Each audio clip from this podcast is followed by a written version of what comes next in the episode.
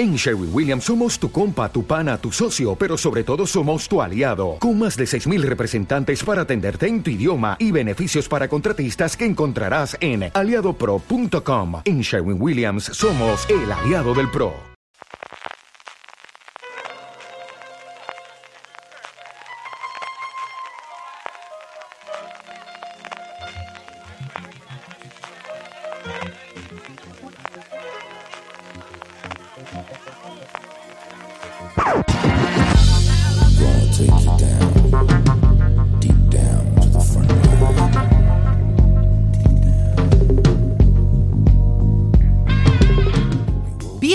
Al espacio Fundación Telefónica. Bienvenidos a Fuera de Series Live. Con todos vosotros, Alberto Rey.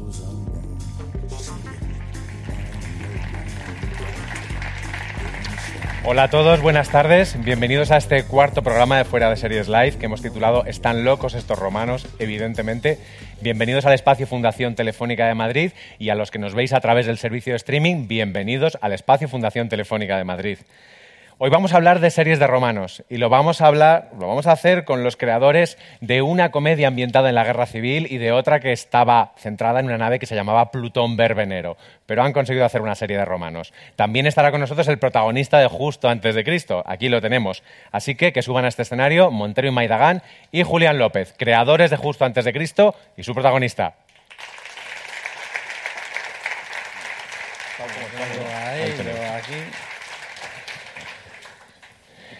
Bueno, una de romanos de Montero y Maidagán. ¿Esto cómo va? Tal cual. Sí, había ganas de, de hacerla porque la teníamos ahí desde hace un montón. Y bueno, por fin ya ha costado, pero Vosotros sois una pareja creativa, digamos, estable, pero eso, que habéis hecho comedias sobre la guerra civil, comedias en una nave espacial. ¿La comedia es siempre la misma? Sí, sí, porque nos preguntaban, ¿no? Que, y al final, yo creo que hicimos el primer año de Cámara Café también, y, y al final esta- son romanos, pero casi los problemas son los mismos. Es- en eso se basa la serie, que prácticamente no hemos cambiado en dos mil años. ¿no? Cuando te llega el proyecto, Julián, ¿eso es lo que tú piensas? ¿Al final es lo mismo? no, para nada. Es, es algo mejor aún. Yo he tenido la suerte de, de que confiaran en mí para, para Manio, que como decía en, el- en el vídeo, es un personaje por de los más bonitos que, que he tenido y se lo debo a ellos. Y sobre todo veía... sí, ¿verdad? Joder. Ya lo he dicho muchas veces. Eh, y sobre todo veía eso, un, lenguaje muy particular, o sea, un- una voz muy especial que es la que tienen ellos como creadores y, y una serie muy, muy especial, muy, muy particular. Por el hecho, claro, de, que, se, de que sea en la época romana, lo, lo cual te toma mucha distancia para, para hacer algo muy divertido con algo muy dramático, porque en toda la vida era muy dramática. O sea, había muchas muertes, mucha, mucha deshonra, era, era jodido vivir en la época romana, me imagino. Y Me entonces, encanta el titular, era jodido vivir en la época Sí, romana, sí, me sí. imagino. Me lo dijo un antepasado que vivió en aquella época. Y, y entonces era, era, ya te digo, un proyecto muy especial y estoy muy orgulloso. Pero, co- pero contadme cómo es esto de llevar un proyecto así. Porque no es lo habitual. Lo habitual es una comedia ambientada en la actualidad donde no haya que vestir a la gente, que se meter caballos. Esta- jo, es que esta- es que nosotros escribimos unos sketches en Paramount Comedy hace un montón de años y nos quedamos en paro, ¿no? Estuvimos un año y dijimos, ¿qué hacemos? Y nos, nos escribimos un piloto que era el, el arranque de esta serie. Con una Biblia, eso. Fuimos a todas las series, a todas las televisiones muy confiados y no la vendimos. Y allá ha estado 15 años encerrada, hasta que hemos... Y nos fuimos a Movistar con otra serie que no les encajaba en aquel momento y nos dijeron, ¿no tenéis otra cosa por ahí? Y nos acordamos de esta. Y fue, fue llevarla esa tarde, ¿no? Y, y- y por la Sí, mañana nos sí, llamaron, enseguida, venga, vamos, vamos adelante. ¿no? Es que las de romanos siempre vuelven, de vez en cuando, ¿no? Hay un, un revival. ¿no? Eh, bueno, pues era, era cuestión de darle tiempo. Podríamos haber cuadrado esto con Semana Santa, no nos ha dado tiempo. Justo antes de Cristo. Pues dijimos, ¿te imaginas que, que estrenemos antes de Semana Santa? Y raca, aquí estamos. Estuvimos en el segundo Fuera de Series Live con, con Paco, Paco León y, A- y Ana Recosta hablando precisamente de parejas creativas. Es muy habitual en la televisión guionistas que trabajan, creadores que trabajan de dos en dos y es vuestro caso. ¿Por qué es tan habitual? Oye, es que, sobre todo en comedia, es que ¿no? si, si no debe ser aburridísimo, ¿no? Estar en tu casa solo. Y muy arriesgado, ¿no? Porque no sabes con qué vas para adelante. O sea, nosotros por lo menos sabemos que, lo que con lo que nos reímos nosotros, buah, eso eso lo intentamos llevar hasta el final, que es muy difícil. O sea, algo que te ríes un día en casa trabajando, que llegue hasta, que el chiste llegue intacto hasta la pantalla, ¿no? Pero al final de eso es de lo que te fías, de, de que nos haga gracia a nosotros. Sí, que con los años somos uno, ¿no? O sea, que nos- tenemos el mismo gusto, nos reímos de lo mismo, o sea, que tampoco vale para mucho. Yo creo nos que además, reímos mucho, ¿eh? que además el feedback es esencial en la comedia, en la creación de la comedia. Entonces, tener a alguien enfrente lo hace mucho más. Pero son. Supongo. son un animal de dos cabezas o son dos distintos. Pues eh, es, es difícil. Yo todavía no les he pillado el rollo de todo. Y es un poco animal de dos cabezas, sí. Lo que pasa es que luego cada uno tiene su personalidad y también mola mucho. Y cada uno tiene su. Sí, por eso se complementan tan bien y, y hacen tan buena pareja. En Justo antes de Cristo, de Cristo hay además otro animal de dos cabezas que es los directores. Habéis trabajado con dos directores con mucha personalidad, mucho estilo propio y no voy a decir mucho ego, pero bueno, a lo mejor, a lo mejor, a lo mejor No, lo digo. están, si no están. si no están, es verdad. Para empezar a hablar Esto de no ellos, si os, parece, lo va a hacer otra de vuestras actrices, Cecilia Freire. Vamos a verla. Pues mola mucho porque es un ejercicio de estilo, o sea, de repente te viene primero el creador de la serie que la conoce como si fuera su hijo, ¿no? Entonces hay confianza máxima. Luego el mundo maravilloso de Borja, que aunque sea un misógino, pues tiene cosas que decir. entonces, por la anterior pregunta, por si acaso luego lo editáis. Eh, y entonces eh, entras ahí como, pues eso, en- en su psiquis. Eh, luego viene Vigalondo, que es como otro pedo eh, con otras sustancias químicas. Y eso mola mucho porque te aporta frescura. Dentro de todo estás metida en un polígono industrial, así como sin ver mucho la luz, y te viene peña de fuera y dices, ah, vale, qué interesante, bueno, pues venga, pues lo vamos a llevar por aquí, ah, pues eh, esto lo vamos a jugar más tal. Así que consigue que no, que no te aburras. Sí, yo creo que está muy bien que cada uno les dé su- sus toques ¿no? a los capítulos y que nos den nuevas ideas y que nos den nuevos aires. ¿no? Yo creo que eso ha sido muy importante también, el, el tener un poco de cambio y, y yo creo que eso también le, le da pues más, Más vidilla, más- ¿no? Está más dinámico todo, yo creo. Evidentemente, Cecilia, hemos editado, luego veremos por qué dice que Borja es un poco misógino. ¿Opinas lo mismo que ellas? ¿Son dos pedos distintos con dos sustancias químicas distintas? Bueno, no van encaminada, Cecilia, la verdad. la verdad. Pero sí, eh, Borja y Nacho se conocen también desde hace muchos años. Yo he trabajado con los dos, más, más con Borja. Y, y bueno, eh, luego son distintos en- entre sí, pero pertenecen a, a la misma generación, a, la- a la misma pasión por el cine, el audiovisual, por la comedia. Se nota mucho que, que son casi eso, un monstruo de dos cabezas. Sí, no, y no hemos tenido mucha. eh, hemos discutido con ellos, pero no mucho tampoco. Sí, no mucho, no. Lo hemos llevado bien. Sí. Además, vosotros ya habíais trabajado con Alex La Iglesia, o sea, esto de trabajar con directores potentes ya, Sí. ya sabíais un poco. Tiene Sí, muchas mil. ese es otro mundo, ¿eh? Sí, sí, sí. ¿Cómo ha sido el reparto de los, de los episodios entre los directores? Porque Borja decía que él creía que iba a estar en un, en un, en un plató y de repente le sacaban todos los días al campo. Sí, es que yo le pasé los dos primeros capítulos, que son básicamente el campamento. Y, y él aceptó, y luego los que dirigió realmente fueron el 3, 4 y 5, que son todos exteriores. Y ya se volvió loco. sí. Y eso, él hizo 3, 4 y 5, yo hice 1, 2 y 6. Y en la segunda temporada Nacho hizo 7, 8 y 9 y yo 10, 11 y 12. Entonces, ha sido un reparto de 3, 3. Pero bueno, la idea era también agruparlos lo más posible para, o sea, por necesidades de producción y todo No, eso, claro, para poder localizar, digamos, que fueran a localizar y demás, en, o sea, que, que pudieran preproducir y eso en las, en las pausas. Y luego también para que arrancaras tú y terminar, y bueno, pues sí, pero, pero intentar agruparlos lo más posible. Siendo dos guionistas y dos directores, y una de las cosas más problemáticas en la comedia es el tono. Borja tiene algo que decir al respecto. Vamos a verlo. Pues lo complicado de la serie de Justo antes de Cristo era el tono precisamente porque, porque claro, se podía hacerlo en muchísimas maneras. Eh, podías hacerlo, disparatarlo, podías hacerlo más seco. eh, lo que pasa es que justamente para, para apoyar la dirección y la creación de, de Monterrey y de Gan nos han llamado a, a- a Nacho Vigalondo y a mí que estamos muy a tope con el tono de ellos. Es decir, que, que viendo los trabajos anteriores de, de Pepón y de Juan, eh, viendo cómo estaba escrito, la verdad es que yo no tuve ninguna duda con el tono. O sea, no tenía...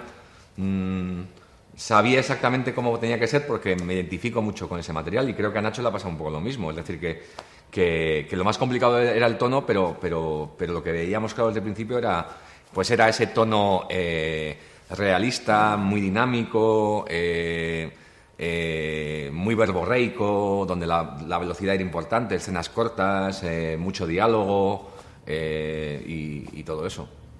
Antes de preguntarte a ti si, si el tono es lo más difícil también, tenemos que, que avisar de que los que queráis hacer preguntas, tanto a Montero Maidagán como a Julián, como a cualquier persona que se siente aquí en los próximos minutos, lo podéis hacer enviando cualquier mensaje a través de cualquier red social con el hashtag FDSLive en mayúsculas y luego las filtraremos o no. Así que arriesgaos y os las lanzaremos. El tono, ¿es lo más difícil?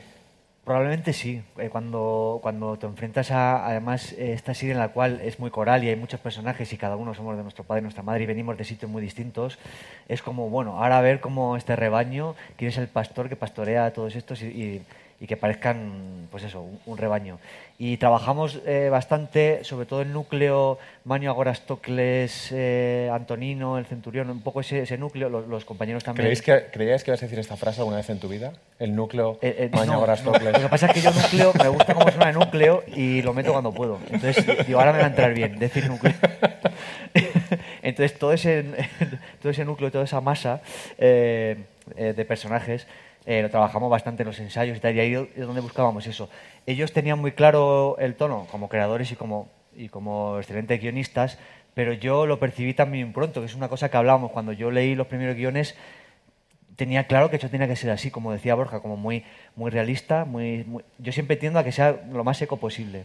El histrionismo y todo eso lo he trabajado mucho, pero porque también me lo piden muchas veces, la, la mayoría de las veces. Pero yo siempre intento quitarle, intento el menos es más, todo eso es lo que, es lo que yo más creo. Y entonces aquí he disfrutado mucho por eso, porque era el personaje con el que más podía hacer eso, del- de todo más seco, más dramático, más pequeñito. Y así se ha conseguido que, se, que fuera todo el elenco, ¿no? Yo creo. Sí. ¿Y cuál es ese tono que dice Borja con el que está tan a tope? Te voy a contar una cosa de- del- del tono y, y de por qué los elegimos a ellos. Y porque estamos buscando gente que encajara con, con esto, con el tono, con el tipo de comedia que hacemos nosotros. Y, eso. y ya cuando los teníamos, se me ocurrió mirar en, no me acuerdo si en Film Affinity o en una de estas, y todos los que zurraban a Extraterrestre de Vigalondo, Fede Tarras y los del túnel a nuestra, eran los mismos.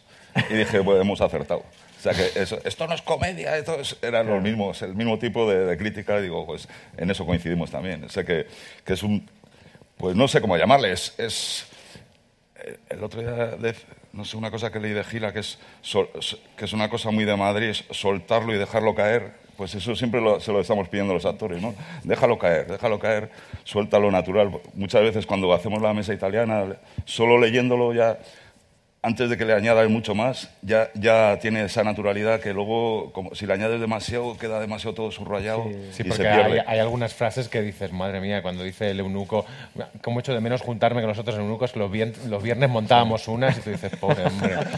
Mira, ese, ese ha nacido para, ser, para hacer Sí, el sí. papel, ¿eh? Aníbal, Aníbal. Pero es que Aníbal eso lo dice y. No, pero es verdad que sí, que son un tipo de, de- de frases que cuanto menos las acentúes, las subrayes y demás, mejor quedan, más gracia tienen.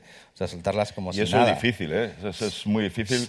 Joder, un- ¿Te acuerdas un, un guardia que vino, un, un actor que hacía de Sí. soldado, y, y nos sentamos a hacer la Muy buen lectura? ejemplo ese, sí, sí. Sí. Cuenta, Y de cuenta. pronto hizo, venga, vamos a leer, y hace el, buen centurión, ¿no? Como haciendo un gangoso, y le, y le vi a Julián que se partía de risa, y digo, ¿qué, qué- ¿qué haces? Y dice, no, como es comedia, pues vengo...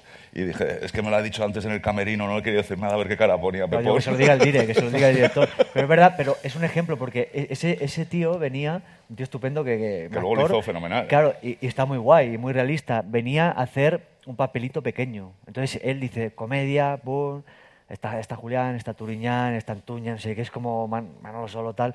Es lógico que él dijera, a ver qué puedo aportar, porque además te la juegas un poco, venga, es un personaje pequeño, a ver, que se queden conmigo, que puedo aportar. Y aportó eso, el ceceo, el no sé qué, pero eso era otra cosa, era un sketch de, con todo mi cariño hacia, hacia esos- ese tipo de sketches, pero era otra cosa.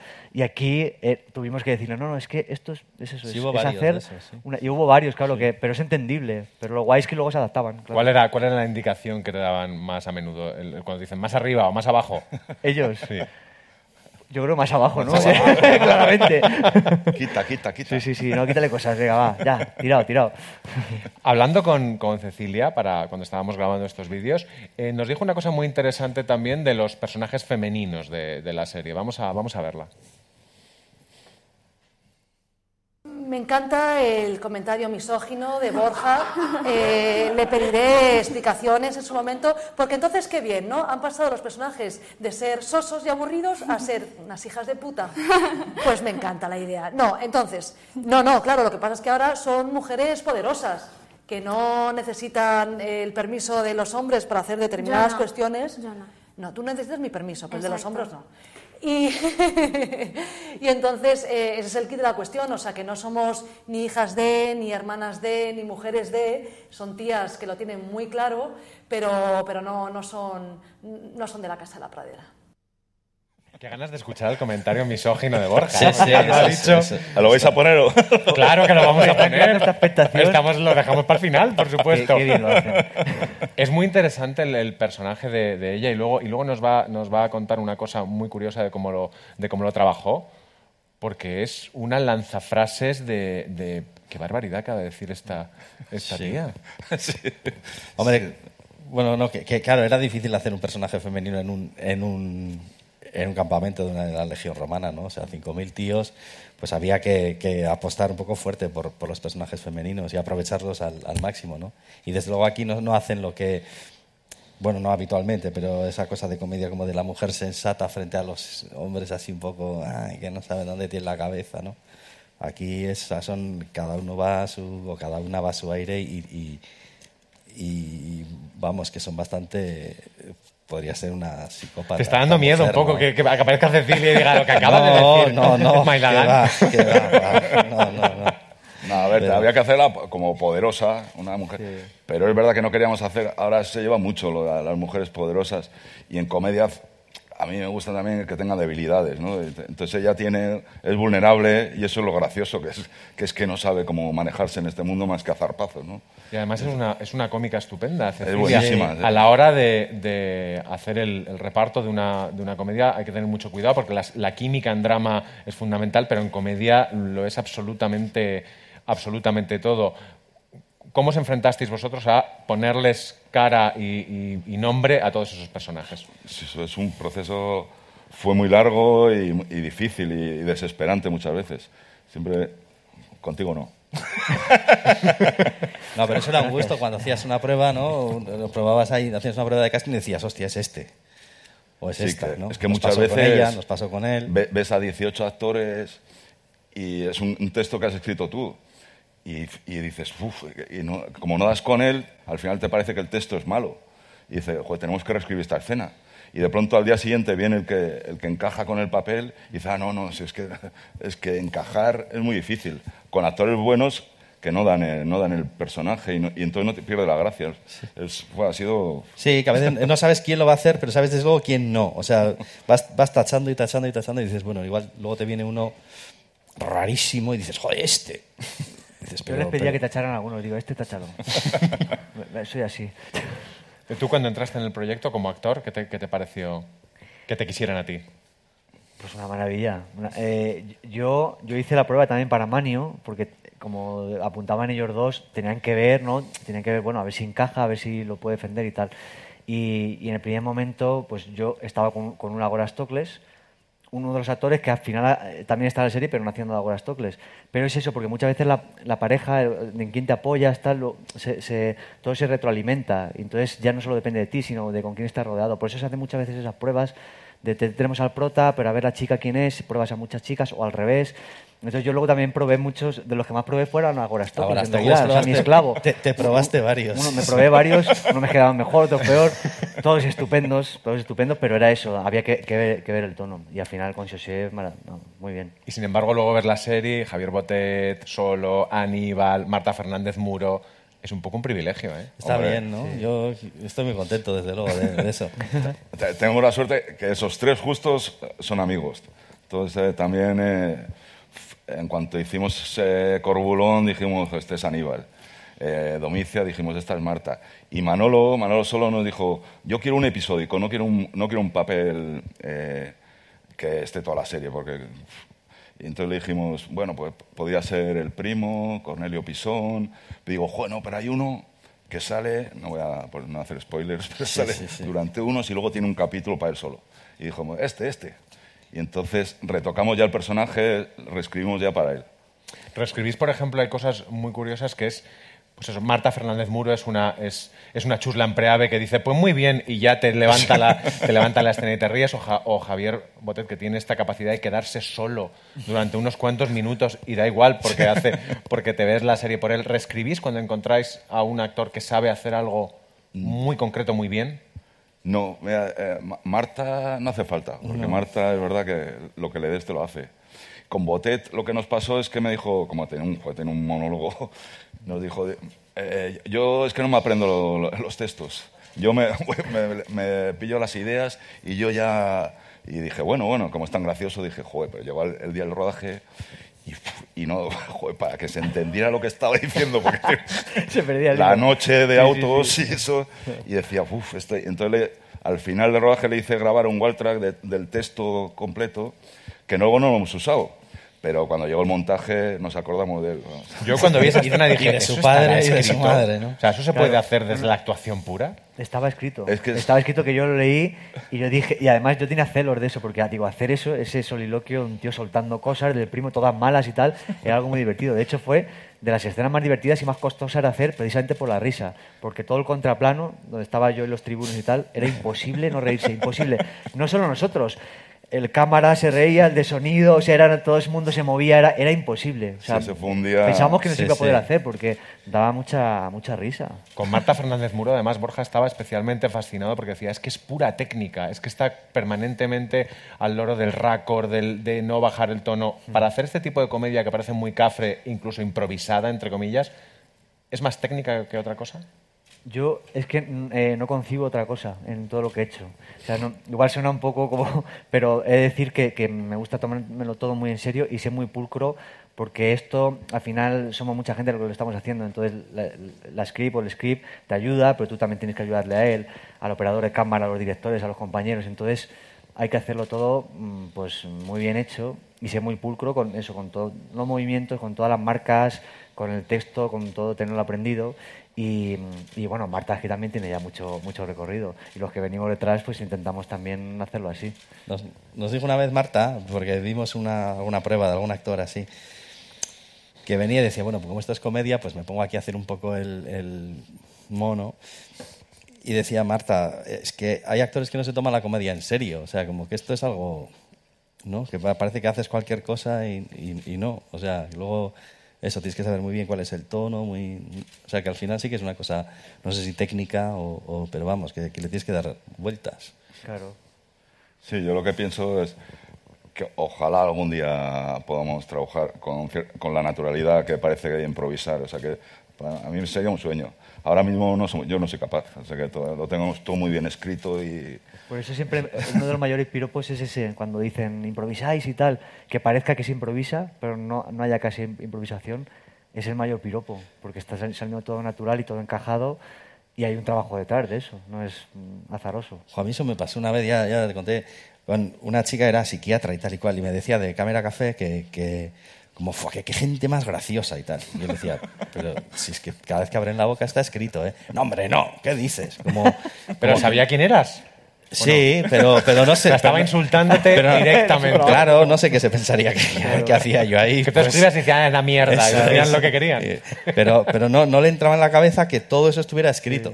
O sea, le parecía que eso era ¿Qué jun- cosas juntarlos eh? ahí y "Buah, es que te mueves de risa. Y decía que no, que todo eso está escrito y Claro. se quedó boquiabierta. Bueno, aquí hemos venido hoy a hablar de series de romanos. Y para eso tenemos a una auténtica experta que es la redactora jefa de Fuera de Series, Marina Such. Bienvenida al escenario. ¿Qué tal? ¿Cómo estáis? Hola. Buenas a todos. ¿Cuánto sabes de series de romanos? Eh, Y similares. mm, menos de lo que me gustaría, probablemente, pero eh, hay que decir que dentro del reparto de Justo antes de Cristo hay gente que se lo ha tomado muy en serio, lo de las series de romanos, y sobre todo que se ha tomado muy en serio cómo prepararse el papel, porque eh, Cecilia Freire decidió irse a, un refer- a el referente de las series de romanos. Eh, vamos a ver que- en qué se inspiró Cecilia Freire para prepararse su papel. Yo creo que los actores no nos resumimos en actores que hacen comedia y drama, o sea, somos cómicos en general, entonces eh, yo no trabajo de una manera haciendo comedia o drama, ni prefiero una de las dos cosas, ni sé hacer solamente una. Entonces yo, por ejemplo, para el personaje de Valeria me inspiré en Yo Claudio, o sea, que, que no tiene por qué ser, o sea, por hacer comedia no estoy haciendo ni el tonto, ni burla, estoy haciendo un personaje igual de en serio, lo que pasa que tiene una situación psicodélica, pero, pero fíjate, vamos, más en serio que Yo Claudio. Creo. Empezamos fuertes, ¿eh? De justo antes de Cristo a yo, Claudio. Volveremos a sí, era- antes, antes de Cristo, pero tenemos un recorrido. ¿Qué opinas de esto que dice? Pues me siento muy identificado porque yo, mi manera de trabajar. En es, Claudio, ¿no? Es bastante. Sí, por la parte que me toca, es, es similar. Es decir, yo muchas veces busco. ref- Lo que pasa es que yo busco referentes. Ella era una serie también de romanos, pero yo me voy a otra cosa. Yo. Mm, Es que no sé si decirlo porque, porque igual puede, puede quedar como, como raro o que no se entienda. Pero por ponerte un ejemplo, yo soy de los que, haciendo a lo mejor no controles, la película con Borja, pensaba cosas de West Side Story.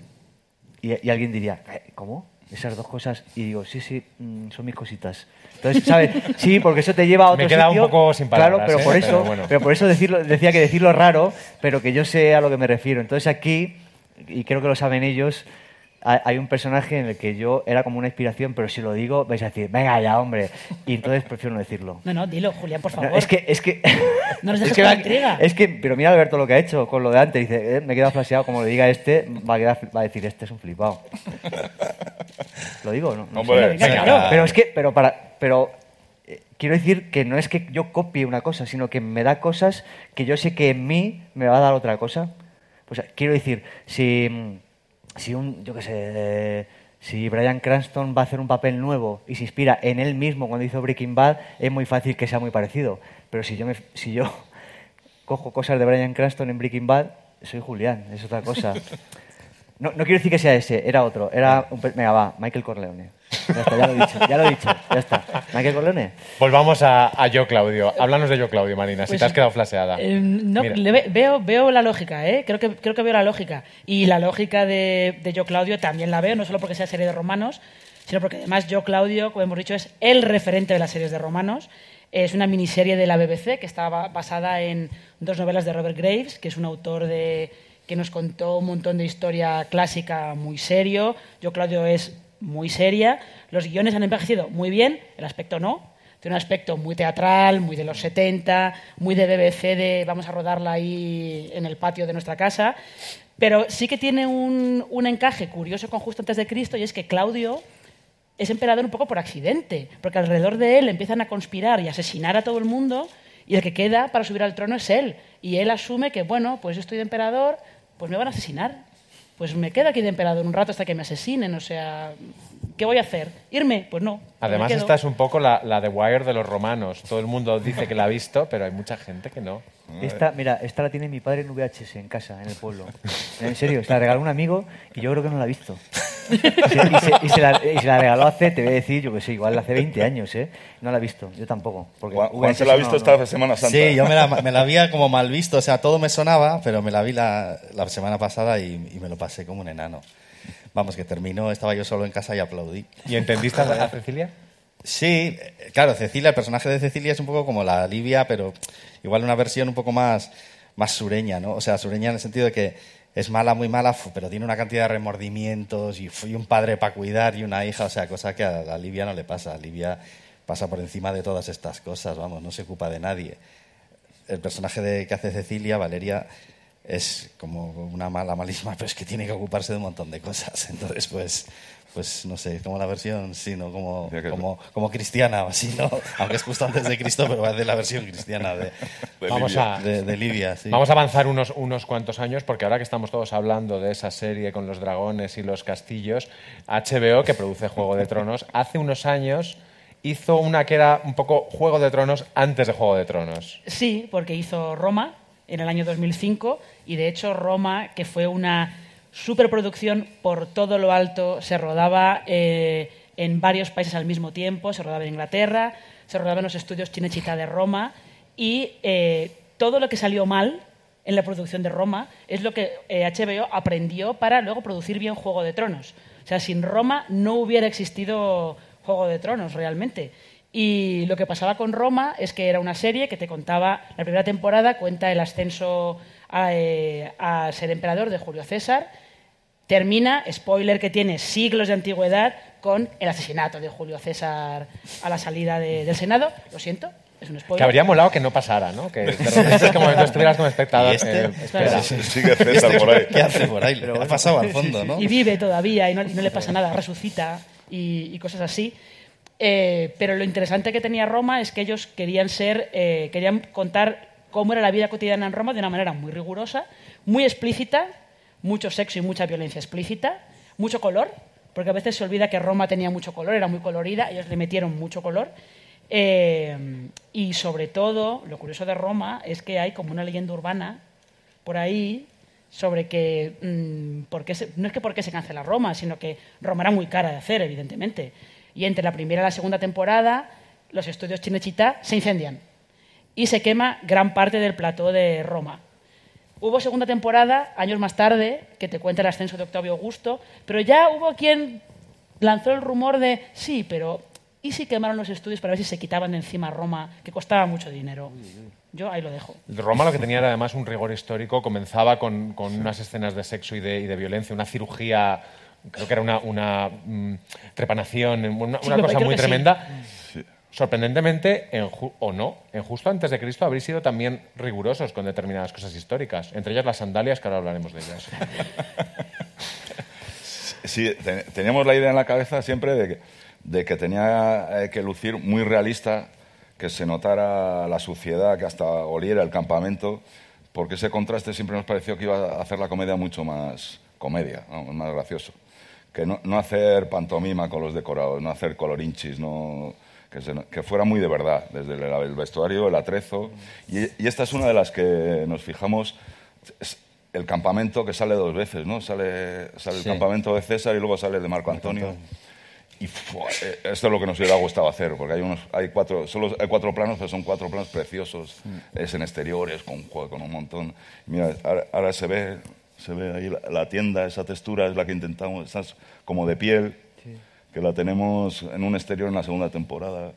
Eh, es que es un poco...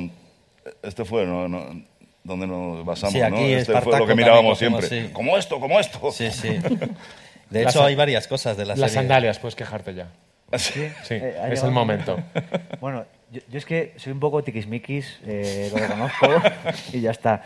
Y entonces yo, yo soy un tío que siempre va en zapatillas y las sandalias, las, las chicas de vestuario son estupendas, lo hacían todo de, por favor, que, que esté todo bien, venga, te ayudamos, pero era un material, pues, porque ya tenía mucha solera, un material así que complicado, que te lo atabas, te tenías que atar mil veces y eso era, pues no, no era cómodo. Entonces yo siempre intentaba ir en deportivas, tanto es así que algunas veces ya había que parar algún plano de para, para, que se están viendo las deportivas a Julián. Y que que no se- nadie se ha dado cuenta y yo calladito, ¿no? Digo, joder, si me las he traído a juego. Y, y entonces teníamos que parar y ponerme las sandalias, pero sufrí, sufrí con ellas. Y el frío. Sí. Claro, es que el primer exterior bueno ya de frío, ese momento de, bueno, ya hemos marcado toda la escena, pum, pum. Chicos, venga, sandalias, túnicas y tal. Y, era- y esa cosa de, de- noviembre, en un bosque por ahí con esa humedad, ese frío, ponerte sandalias, los deditos ahí fríos, el- la túnica, las piernas, la, la piel de gallina, e- eso, Hacía rasca, eso, pues bueno, eso no se ve y eso ocurre. se pasa mucho frío. A la hora de escribir, ¿pensasteis en que en una comedia podríais tener problemas típicos del drama? Es decir, los exteriores, el frío. No. sí, cuando nos enfrentamos a los... Aparte, encima, los distribuimos, pues como teníamos mucho campamento, están como muy equilibrados. Ah, El, el 3 tiene más- bastantes exteriores, el 4 ya es mucho exterior, luego volvemos... Pero no- nunca fuimos tan conscientes, ¿no? No. Ahora, hablando de las sandalias, hay una de Marta Fernández de Muro que yo la veía que se ponía ahí al fondo detrás de una planta. ¿no? Está que me has mirado como No, no lo tenemos, no lo tenemos. No. Pero si lo tenemos te dejo entrar. No te lo iba a decir, no te lo iba a decir de ninguna manera. Pues, le- y yo gritando, ¿qué hace? ¿Qué hace? ¿Por qué estás escondida detrás de una planta? Y es que se había metido con sus zapatos detrás de un, un setito así. y no se movía de ahí. Y digo, ¡fuera, fuera! Se sabe todo Para lo no ponerse las sandalias. A mí dijo una, una mujer, una, una que nos cuidaba de pequeños, que de vez en cuando hablo con ella, y Y me dice, ¿qué estás haciendo ahora? Pues una de romanos. ¿Y, y cuándo rodáis? En septiembre. Y me dice, ah, claro, tendréis que esperar a que haga bueno, porque como van de corto... Y ahí te diste cuenta, ¿no? Ahí me di, ahí me di cuenta de que... Pero ella, ella rápidamente la asoció. Nosotros en ningún momento habíamos... Pero me hizo gracia. Vamos a seguir con las series, porque después de, después de Roma las cosas...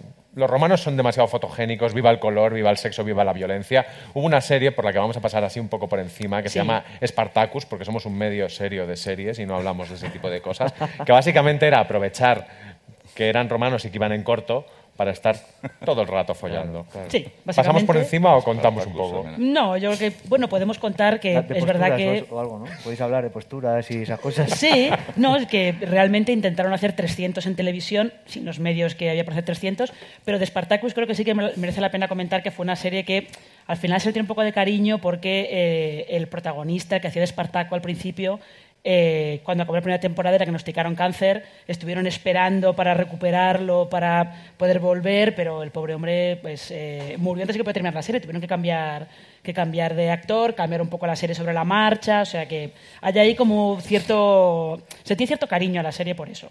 por Que además era, una serie en la que todo el mundo estaba mazadísimo, operadísimo y fenomenal. Y aquí la pregunta para Julián, porque algún actor a mí me lo ha contado. Cuando me ofrecieron una de romanos dije, mierda, al gimnasio. ¿Tú pensaste eso? Yo eh, lo pensé un poquito. Eh, lo que pasa es que yo, yo he sido una persona que además ha, ha hecho poco gimnasio. Me gustaba jugar al fútbol y poco más, o sea, de deporte. Pero ya me dio por, digo, venga, por moverme, ¿no? Por estar un poquito en forma y ya está. Y, y- y entrenaba, y entonces cuando llegó esto, eh, le dije con el que entreno, digo, igual hay que meterle un puntito más, porque oye, yo que sé, se van a ver las piernas, los gemelitos, que tengo una pierna muy bonita, por cierto, me lo dicen mucho. y bueno, y oye, que se vea un poquito, yo qué sé, romano patricio tiene que estar esbelto, ¿no? Pues encontraste con algún actor con, con- con este drama de...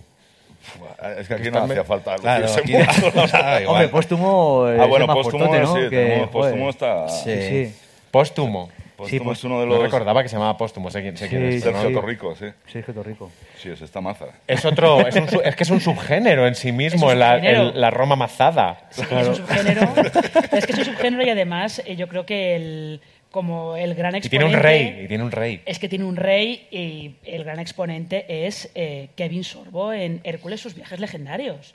Kevin Sorbo o, como por lo menos yo lo apodaba, Kevin Chorbo. Sí, pero probablemente Marina fuese la única que había hecho ese juego de palabras. Seguro, Ella es- ella es Seguro que solamente le hice yo. Ah, Seguro Hércules, que solamente le sí, hice sí, yo. sí, claro, Pero fíjate. claro, lo que pasa es que Hércules era una serie que era muy trash y muy kitsch, porque era un pastiche loquísimo y sin ningún sentido del ridículo de mitología griega, mitología romana, lo que se le ocurriera a Sam Raimi, que era el productor.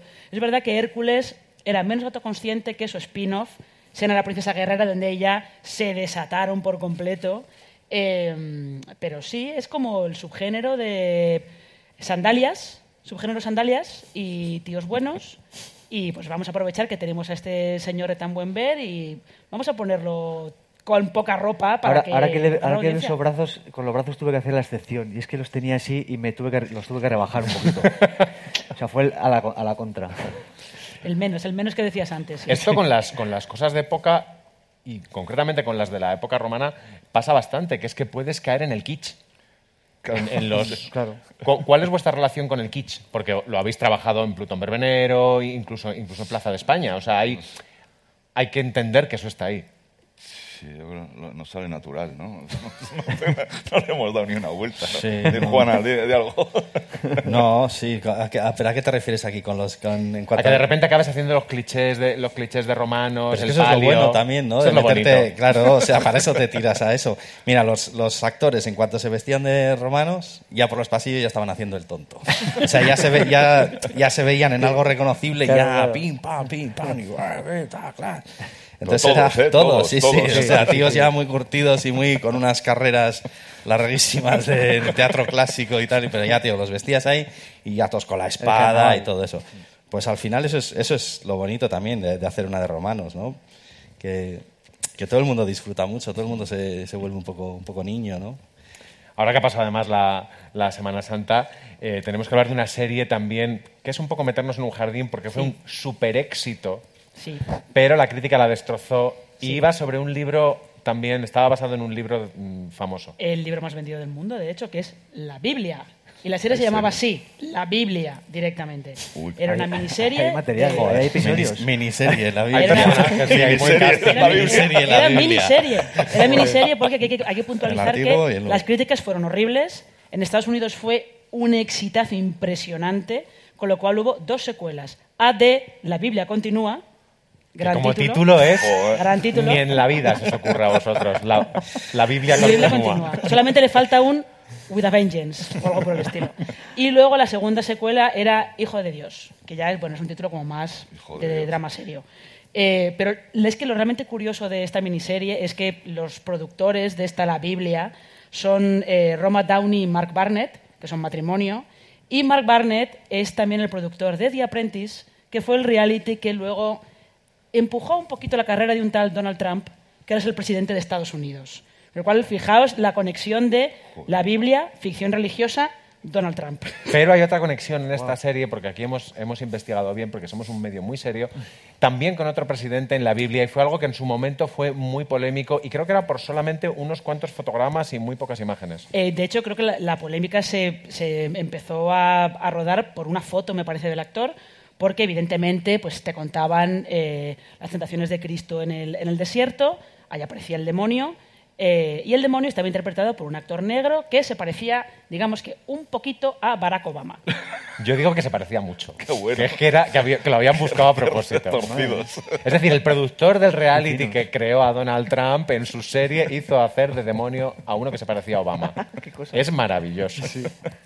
Ahí lo dejamos. Ahí se queda. Ahí y sin dejamos. embargo no era comedia. Vamos a, vamos a ir ahora a una Claro, comedia ¿ves? y vamos a acercarnos un poco más a justo antes de Cristo, con una serie pequeñita que mucha gente no conoce, pero que se parece bastante a justo antes de Cristo. Sí, se parece bastante porque eh, no, trata no trata la historia de romanos como una cosa, eh, como si fuera yo Claudio, ¿no? una cosa súper elevada.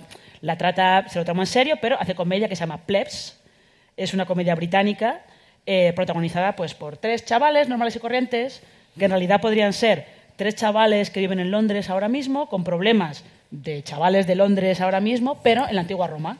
Y los problemas que tienen son de, pues yo quiero conseguir una mujer, yo quiero conseguir trabajo, pero que quiere ligar, sola- las patricias solamente le ofrecen orgías. Que La- bueno, que tampoco es un plan horrible. No, no, para nada. Para nada. Pero a él pues, no le hace mucha gracia. Y el que quiere conseguir trabajo, pues el amigo le dice, es que yo a ti no te puedo conseguir trabajo ni de esclavo. O sea, tienes que buscarte otra, otra ocupación en la vida. Y lo que pasa es que yo creo que esta serie lo que te acaba trayendo un poco es que los británicos se acaban riendo de todo, realmente, ¿no? ¿Es vuestro, ¿Son vuestros referentes siempre británicos? Porque los guionistas de comedia es un clásico, que acaben citándote siempre series inglesas, porque son los más cafres. Mira, esta ni- es que nos de esta nos dicen Sí, que si no. hemos copiado esta, esta ni la hemos visto. Pero sí que el, Sí, sí, mira, este, este- este chico sale en Pip Show, ¿no? Era el de Pip Show, ¿no? Sí, esa, esa vez esa me Ah, ha gustado sí. mucho.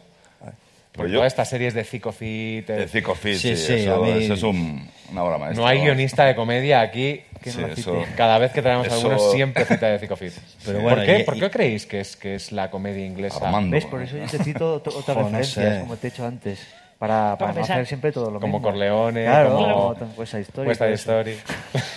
Por favor, no quería... Eh, seguid, seguid. No, pero ya, y, la- y las comedias de los 70, sí, esas de un El nido de Robin, Un hombre en casa, todas esas ya, a mí yo cuando veía eso de Thames ya y en el- pf, ya era un subidón, era el momento gordo de, de- de la tele. Sí. Y, De todas formas, si- si- siempre hablamos nosotros de la comedia italiana de los Ya, 60, sí. de Monicelli, Dino Risi y todas esas. Más que lo que para que no me gusta mucho, claro, la comedia, es que la comedia inglesa, sobre todo, yo es, yo es que creo que cada- la BBC tiene una tradición no de producir eh, eh, temporadas de seis capítulos y proban un montón cada año, ¿no? Me parece, ¿no? Es, y así ha salido tanta... pues, Bueno, justo antes de Cristo tiene una estructura muy parecida Eso a es, una sí, sí, comedia sí. británica, relativamente pocos seis. capítulos, de, de poca duración. Bueno, ahora voy a aprovechar, voy a volver al siglo XXI, voy a aprovechar que tenemos mucha tecnología y a un productor que está aquí detrás encargado de que todo esto funcione y vamos a volver un poco, un poco atrás, y es al humor de, de- de justo antes de Cristo. Lo vamos a hacer con Borja Coveaga, si Miguel puede hacerlo. Miguel, adelante. No sé, yo, yo no creo que queden muy bien ni los romanos ni los bárbaros en esta serie. No queda bien nadie. No hay. mm, Porque, por ejemplo, puedes decir. eh, pues nada, eh, el personaje de, de- Valeria, Cecilia Freire, es, la mujer la que tiene el poder, las cosas claras, pero es mentira, es un desastre de mujer. Es decir, que no hay, no hay esa cosa, ese serranismo de hombres desastrosos y mujeres eh, sensatas, ¿no? Y por otro lado, mm, el- siempre que hay una especie de, patriotismo que aquí está enfocado hacia Roma, está en un sentido muy paródico y muy cutre. Yo creo que la comprensión lectora de la gente es imprevisible, o sea, no puedes prever eh, nada de eso. Eh, pues hay un montón de canciones que son paródicas y que, y que de repente se convierten en himnos para, para, para cierta gente por motivos equivocados, pero, pero me parecería muy... Hay que ser muy, muy tonto para, para interpretar que esto no es una sátira. Hay que decir que Cecilia no había visto el comentario, solamente se lo había dicho yo y no es tan misógino. Ah, claro. Claro, No, Es sí. que Mujeres sensatas, hombres desastrosos, que aquí no es así. Eso que, deci- que define Borja como el serranismo, eh, es decir, la- generar personajes femeninos fuertes a base de hacerlos bastante absurdos en comedia, en plan, que corta rollos, que tía más pesada, todo lo hace bien. Sí, no, eh, creo que sí, o lo que. No, eh, cuando lo explicó, pero se me olvidó. Sí, creo que lo que, ahora- está de moda un poco eh, como una- hacer a las mujeres como personajes muy, como fuertes y no tienen ni, ni una. Sí, ¿no? ¿no? No, y ni parece... una arista y son. Y los hombres son como un desastre, débiles, ¿no? Está un poco ese rollo. Y que eh, nuestra Valeria la llamó psicópata, yo que me parece, ¿no? Por eso. Dice también Borja una, una cosa interesante, porque evidentemente hay que sacar el tema de de qué se puede reír uno, de qué no se puede reír uno, pero no tanto eso, sino qué pasa cuando uno se ríe de determinadas cosas. Y él propuso un título alternativo para la serie que no habría gustado tanto. Vamos a escucharle. Pues yo creo que si la serie se hubiera llamado eh, justo antes de Mahoma, eh, habría habido más problemas, pero siendo justo antes de Cristo, a pesar de que, estamos en una época oscura, una especie de, entrada al medievo en cuanto a, religión y política, creo que todavía se puede llamar así sin ofender a nadie. Y es verdad que la serie pues es bastante blanca, es decir, que es una serie costumbrista que bueno, que tiene que puedes encontrar algunos paralelismos con la época actual, pero, creo que no, no hay nada que, nos haya refrenado y hayamos dicho, uy, cuidado con esto. Aunque como la ofensa es libre, pues no sé, eh, yo qué sé, en, en- en- en- en- en episodios míos salen mercaderes y están retratados como brutos. Entonces, eh, a lo mejor la asociación de mercaderes eh, se queja, si la hay todavía, se queja de todo esto, pero, pero, pero, pero bueno, eso ya será cuestión de la locura de cada uno. ¿Se ha quejado la Asociación de Mercaderes? No, no. no nos ha llegado No, nada, no ha habido Todavía. constancia de, ningún, ¿no? de ninguna queja. Y la de eunucos, porque el look, el look era necesario. Eso es la de vestuario. El look mola, Yo creo, que, era necesario. Teniendo a Aníbal, era necesario ponerle así. Era necesario convertirle en una mezcla de Jesús Gil y Sara Montiel, una cosa... Tutankamón. Vaya mezcla, ¿eh? Cuando lo viste tú por primera vez vestido así, Uf, pues casi, casi me caigo al suelo. O sea, sí, sí, fue muy gracioso. Y dije, Aníbal, lo tienes, tío. Tienes el personaje. ¿vosotros os cortáis a la hora de, de escribir chistes? No. ¿Hay algún, algún acto de, au- de autocensura? No, no, hasta ahora no. Ni. ta- Por suerte. tam- tampoco. No, nosotros tampoco es. No sé, bueno, sí, joder, que no. Sí, sí. No sé, estaba pensando. A ver, ¿qué estás pensando? No, pero mira, Sí, cuando. pero como que cuando no es un el- perfil de... Quiero decir, a lo mejor, un perfil de hacer cierto humor sobre ciertas cosas Sí, que no, no más hacemos humor sensibles, como. que no poli- que hay por pero otro claro, lado. es que ahora mismo puedes ofender a cualquiera. o Ya, sea, sí, tampoco sí, hay sí, un- claro. Incluso en una serie de romanos, es decir, de- podrías acabar... Sí, seguro. Seguro. Seguro. O sea, Y aún así no. la ventaja que hemos tenido es eso, que queda muy atrás en el tiempo. Pero si llegase, yo qué sé... La reconquista, la Sí, sí, liamos. algo así más cercano. Bueno, pues sí, Ah, oh. totalmente. Sí, no, yo hablaba de los discursos de lo de Roma, Roma, Roma, que no nos dimos cuenta lo que venía. O sea, de- eh, siempre ha habido el patrioterismo este, ¿no? Pero, pero en aquel momento lo escribimos hace dos años y pico, ya era fuerte, ¿no? Pero no era tanto como ahora. ahora es- y, y claro, el otro día hablábamos de esto y decíamos, joder, que no era tanto. y entonces hay una frase que, que dice que es del himno de, Marsa- de Marta Sánchez, de, que Ah, hizo para... la letra del himno. La letra del himno Sí. español que hizo Marta Sánchez, eso. Una de las frases que dices tú es de- del himno. Sí, Ro- Roma y República son mi blasón y no pido perdón. Eso lo Sí, dice, era- eso lo dice Manio y eso es de la letra de Marta Sánchez de- que propuso para el niño español. Bueno, pero puestos a escribir como lo hubiéramos sabido, es habríamos traído a Marta Sánchez Es un También. guiño, aquí claro. a defender su única gran línea en justo antes de Cristo. Pero mira, le he dicho, igual lo llama... Se Oye, ofenden. es verdad. No, pero to- es que todos los discursos absurdos se parecen, ¿no? O sea, si tú haces un personaje absurdo, pues todos los absurdos de la historia se parecen. O sea, Sí, eres que un- lo, inten- lo interesante es la libertad de poder hacer ese discurso en, la fi- en una ficción y que cada uno lo interpreta y, y- y le saque algo. Como decía Borja, ya la interpretación de cada uno, pues oye, si tú le sacas una cosa, vale, si el de al lado otra, si otro dice, "Mm, yo simplemente me divierte, ya está, no le busco, pues es, es fenomenal. Pero lo que sí tiene que haber es la libertad de hacerlo y de escribirlo, esa escena y de hacerla, claro. Bueno, ahora que veo que estáis ya cómodos y fogueados, llega el momento de las preguntas incómodas. No las hago yo porque yo soy un señor. Así que, sí. Porque algunas son del público y otras de gente que te ha estado viendo a través del streaming. Que son los peores porque están en pijama Claro, en están sus ahí casas. casa, qué bien. ¿eh? Esos, esos son los, los La persona encargada de esta tarea es nuestro redactor Álvaro Nieva. Bienvenido Álvaro. Pásalo. ¿Qué tal? Yo soy la, la parte más las Big Ted de, de fuera de series. Eh, como la primera pregunta que me la mandaba George Olmos, que decía que le gustaba mucho el vestuario, y te preguntaba a ti, Julián, justo por la sandalia, eso ya lo habéis contestado. Sí. Voy a dejar que seas tú el que lance la primera pregunta en forma de vídeo. Si ellos son los verdaderos Manio y Agorastocles, que lo confiesen, porque nos da que sí. Estoy ¿eh? con él. Nos da que están basados en ellos mismos, que, Sí, que se mojen y digan si ellos son Manio Agorastocles sí. y quién es quién. Eso es, y quién es quién. Sí. Uf. No me. Esto ya no lo decía. Sí, sí. el cabrón de... Pero yo nunca he sabido cuál me toca. ¿Cuál es cuál? Yo tampoco. Yo- ¿Cuál es el chungo? No, no sé. ¿Cuál es el chungo? Bueno, es que, a ver, el chungo, cada uno tiene lo suyo. O sea, te vas a responder tú la, tu propia pregunta. Claro, no, no, hombre, esto que ¿no? digan ellos, venga, va. Venga, va, decantaos un quién puede ser uno. O decirlo a la vez y a ver si coincidís. A ver, Como en plan, una, ¿quién- dos y tres. quién pum. se- venga. ¿Quién es cada uno? ni- Uno. Dos y tres. Manio. Ahora estoy. Ha hecho trampa, Juan. Podéis aplaudir si queréis. Y hablando del proceso de creación, no- nos preguntan si ha habido disputas a la hora de poner a escribir vosotros dos. Si ha habido algún momento, recordáis, en la escritura, por aquí sí, por aquí no, y habéis tenido ahí un conflicto. a veces sí discutimos Sí, ahí. Pero bueno, no pero-. No, no. Pero, sí, Pero- nos pegamos hasta por comas, ¿eh? Sí, la sí. redacción final, ¿eh? Nada más como nos vamos pasando el- igual ya el documento, ¿no? De uno al otro, pues ves que tú lo mandas con una cosa y vuelves sin eso. Y se lo vuelves a poner. Y, le, a y si, lo vuel- y vuelvo a meter, a ver si a cuela. ver si cuela. o- Entonces, pues en ese sentido sí que hay un poco de... ¿Algún bueno, chiste que digáis, no, este es muy malo, te lo quito, y recordáis alguno que os hayáis peleado? Alguno que... A lo que hemos metido algunos chistes es de esos que los dos pasamos vergüenza. o sea, pero además si es solo cosa de uno, no.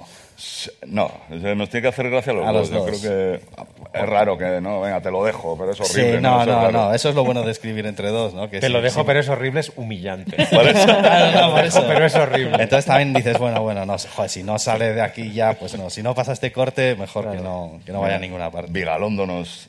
Sí. Había un, un chiste espantoso en el capítulo 7, en la segunda temporada. Y, y decía, jo, esto, va- jo, esto me va a hundir la carrera, no sé, decía Vigalondo. Esto me va a hundir la carrera, decía Vigalondo, que trabaja con Anne Hathaway.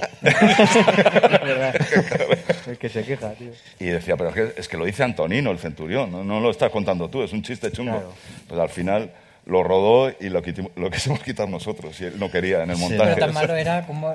Claro, el Ah, chiste ya- malo Este- adrede. Ah, bueno, se ha ido ya, ¿no? El chiste ya no está. sí. Ya no está, lo hemos O sea, no, quitado no va a salir entonces en el capítulo ¿Eh? 7. No, va- no va a salir. Bueno, era un chiste horroroso. Vale, sí, sí. Por cierto, ahora que hemos, que hemos hablado de que he sacado yo Anne Hathaway, hay una pregunta que, que es muy que a los lectores les gusta mucho, desgraciadamente, que os hagamos a los actores, pero es de muy mal gusto, excepto si la hace un actor. Y la ha hecho Cecilia. Si esta serie la hubieran hecho en Estados Unidos, ¿a qué actrices hubieran elegido para nuestros personajes? Claro, porque si le hace esta pregunta a un periodista parecería que estamos haciendo de menos, ¿no? Como en plan de... Sí. Si podrías coger a Julia Roberts, cogerías evidentemente. No sé Joder. si... ¿A quién? No, ni idea. O sea, para que hable en inglés. Hombre, mira, Claro, claro. es que ¿Quién sería el Mario podría ser Valeria? ¿eh? El manio. Y luego Manio. Yo, Se me Vittorio ocurre- Gassman, se me sí, ocurren es- muchos, es joven. A mí se me ocurren muchos. eh. Ryan Gosling, lo que sé. Yo que sé, la lista podría ser interminable, la verdad. McConaughey. McConaughey. Mira, ¿Te imaginas? ¿eh? Matthew McConaughey haciendo de Manio, ¿eh? El tío ahí tan intenso, ahí como en interestelar, ahí como poniendo caras. Joder, oye, podría ser. Ah, se, se hubiera tom- Son un poco con los que me comparan en realidad, ¿no? Un poco. Y Valeria, ya que la ha preguntado Cecilia. Joder, ni idea, madre, fíjate. ¿Quién podría...? Pues no lo sé, la verdad que no lo sé. Ni, ni idea, vamos. buena, ¿eh? biscómica, pelazo. No, eh, sí, no, nos costó encontrarla aquí, imagínate. ¿Sí? ¿Os costó? ¿Os costó encontrar a...? Sí, no dábamos, no dábamos. Y cuando vino al casting, no, fue, fue un flipper. Sí, sí. Pues, a- a- pens- para los del túnel pensamos en ella en su momento, pero se nos había olvidado. Y entonces la directora de casting, Rosa Estever, se acordó y, y la trajo un día. joder, me acuerdo que estábamos seis personas, hizo la prueba, terminó la prueba, se fue y nos quedamos todos callados. Y dijo, joder, esta es. ¿no?". Esta, esta, sí, sí. Y dijo, Cecilia, es la primera vez que salgo de una prueba y me llama mi representante, ¿ya tienes papel? A los cinco minutos. Sí, porque es, es que es un torrente de... Pepón, cuando has comentado el reparto de los episodios con, con Coveaga, hablaba de que unos tenían más exteriores que otros, pero en la serie lo vemos todo fuera, porque no hay un interior de instituto, el dormitorio planito. Entonces, cuéntale a la gente qué partes son en, en exterior y cómo es ese interior, que en realidad es un exterior interior. Eso es, el, el interior es el campamento. Es el campamento, todo lo- todas las calles de campamento y, y los interiores de tiendas. Y eso fue un, eso lo que más, lo, lo que peor lo pasamos. pasamos Borja miedo. decía, cuando me tocaba rodar en ese agujero, que era la tienda. ah, bueno, la, sí, la, odiaba la tienda de Manio, sí, que era enana. la tienda sí. de Manio- Claro, lo que, lo que decíamos antes de- del atrezo, del vestuario tal, que era tan real todo, que ese, ese polvo, esa mierdecilla, ese, eso era- estaba ahí y se iba acumulando.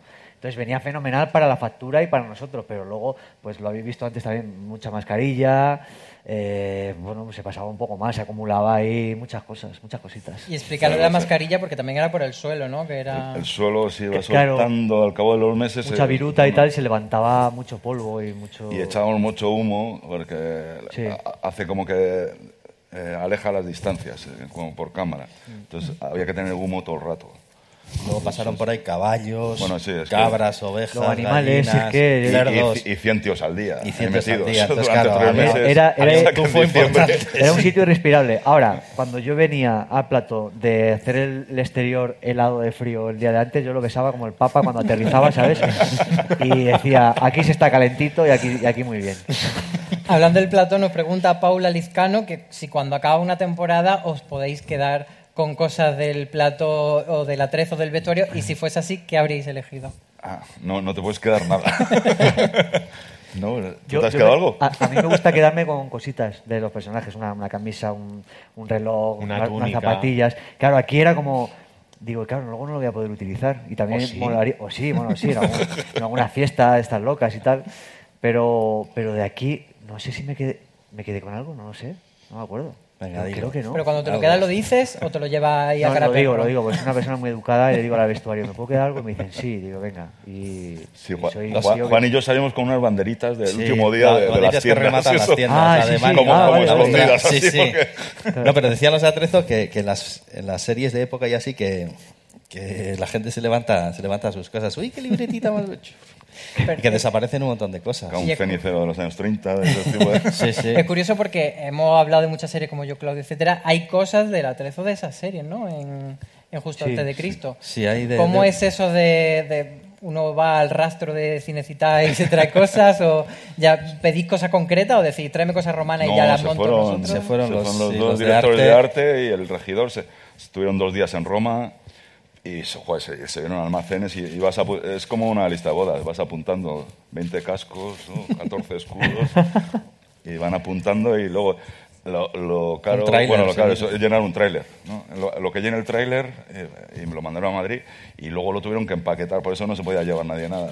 Había que empaquetarlo todo en diciembre para devolver el tráiler. Y nos dice Manu, Julián, tú que eres manchego, ¿te costó meterte en el papel de maño?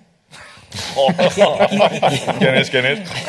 Se llama Manu. Eh, Vosotros como, Manu. como guionistas de comedia, por favor, Al principio evaluad, había- evaluad este chiste. Así, así era el, chi- así era el chiste de Vigalondo este. Que-. Había- había chistes de Bueno, este igual- no sé si hubiera pasado el corte este de...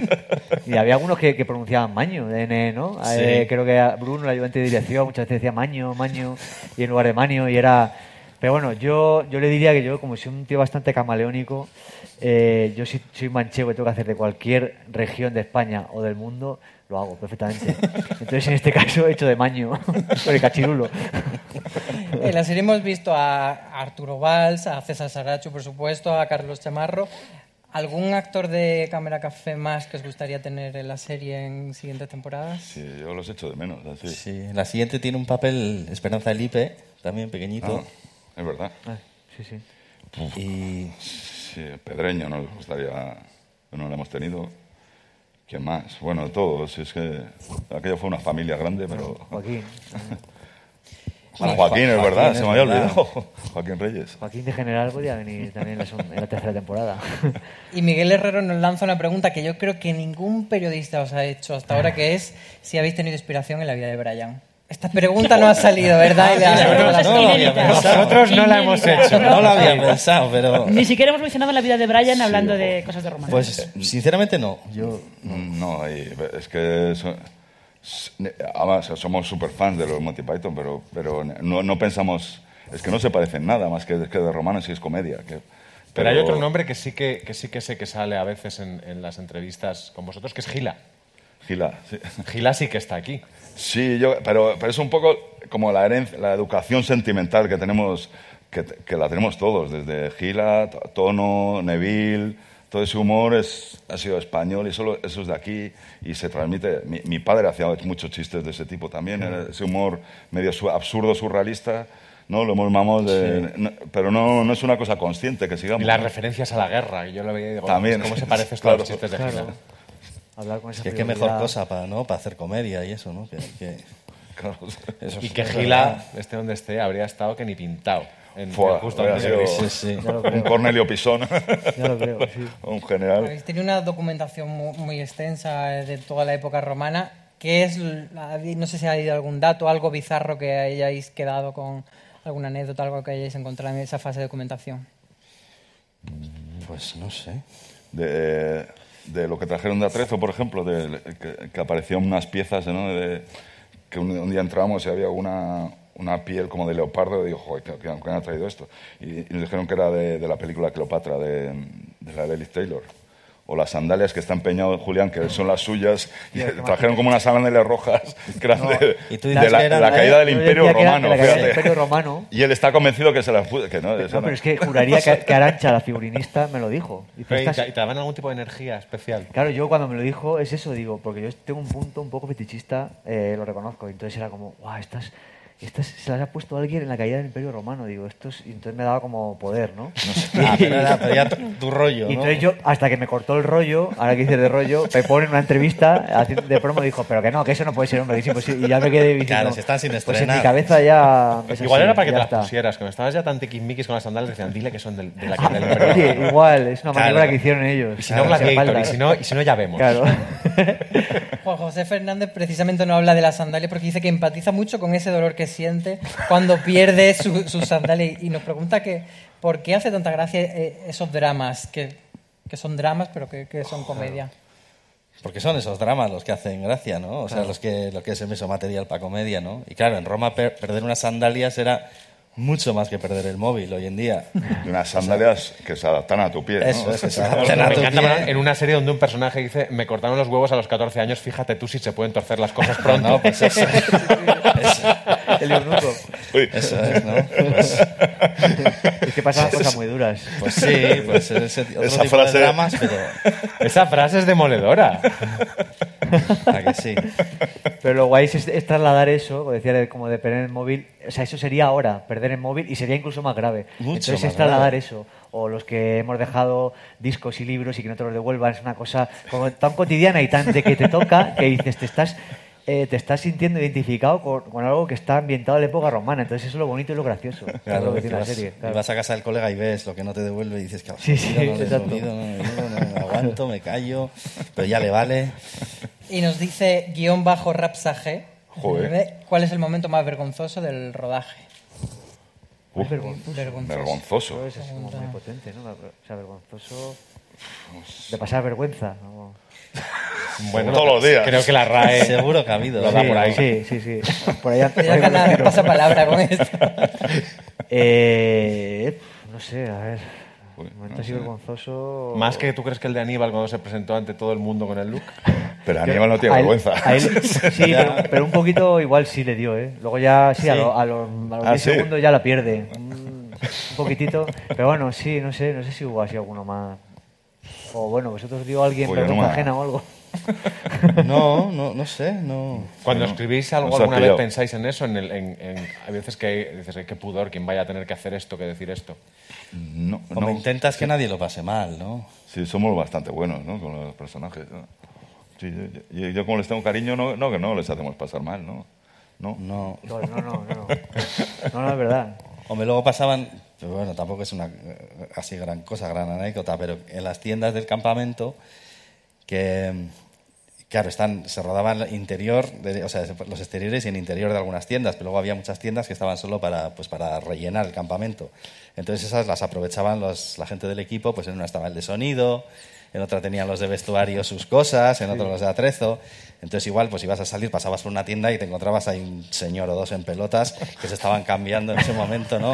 Pero bueno, o sea, que cada vez que abrías O sea, una tienda... Ese fue el momento de vergüenza. Estos por desastres de vergüenza los puede, los puede certificar Marina, que Que- estuvo en el rodaje. Eh, sí, Álvaro, yo estuvimos en el rodaje. Eh, en realidad, más que momento de vergüenza, lo que pasa es que de repente estábamos aquí todos los periodistas en una tienda y de repente vemos salir cuatro gallinas corriendo como locas por todo el set y nosotros nos quedamos como, esto, esto forma parte de la serie, esto no forma parte de la secuencia que estamos rodando, era todo como un poco confuso, la verdad, ¿eh? era un poco La confuso. mercancía robada, que era eso. Las gallinas hicieron Sí, sí. todos los días de rodaje estuvieron. Creo que alguien, Claro, se, es que hay, hay que matar muchas gallinas. creo que claro. alguien se quedó una gallina, ¿eh?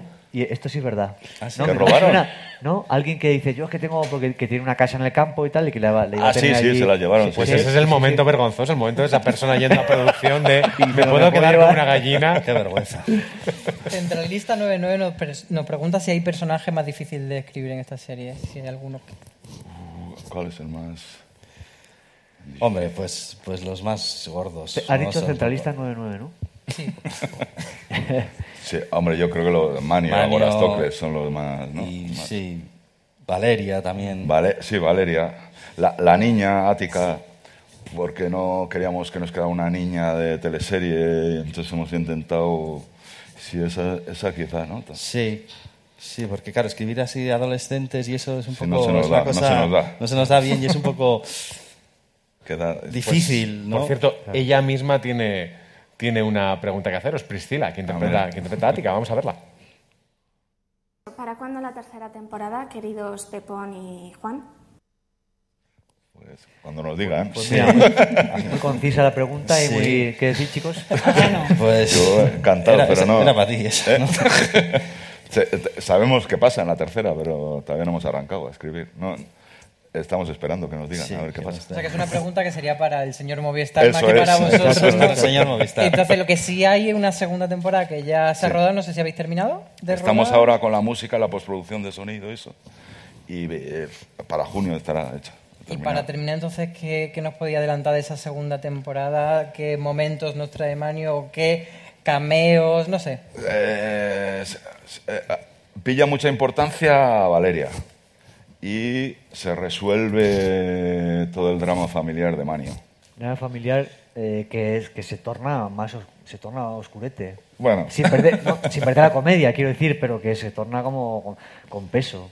Esa relación con su madre tan, tan peculiar, sí, sí. Y desvelamos ese cameo... Lo desvelamos. Ah, Sí, yo creo que lo sabe todo el mundo, ¿no? Sí, ¿no? Bueno, sale Fernando Esteso. sí. Ah, mira, no sabía. sabía. Ah, mira, Fernando. Estés- Fernando Muy poquito. ¿eh? No, no tiene toda Sí, la... pero- pero, sale, una suerte sí. de humorista de la época. O sea, es muy, muy guay, Que- porque que es muy homenaje. un sí, poco, sí. sí, ¿no? Tiene una cara de romano. sí, en realidad sí. Pero más atrás todavía.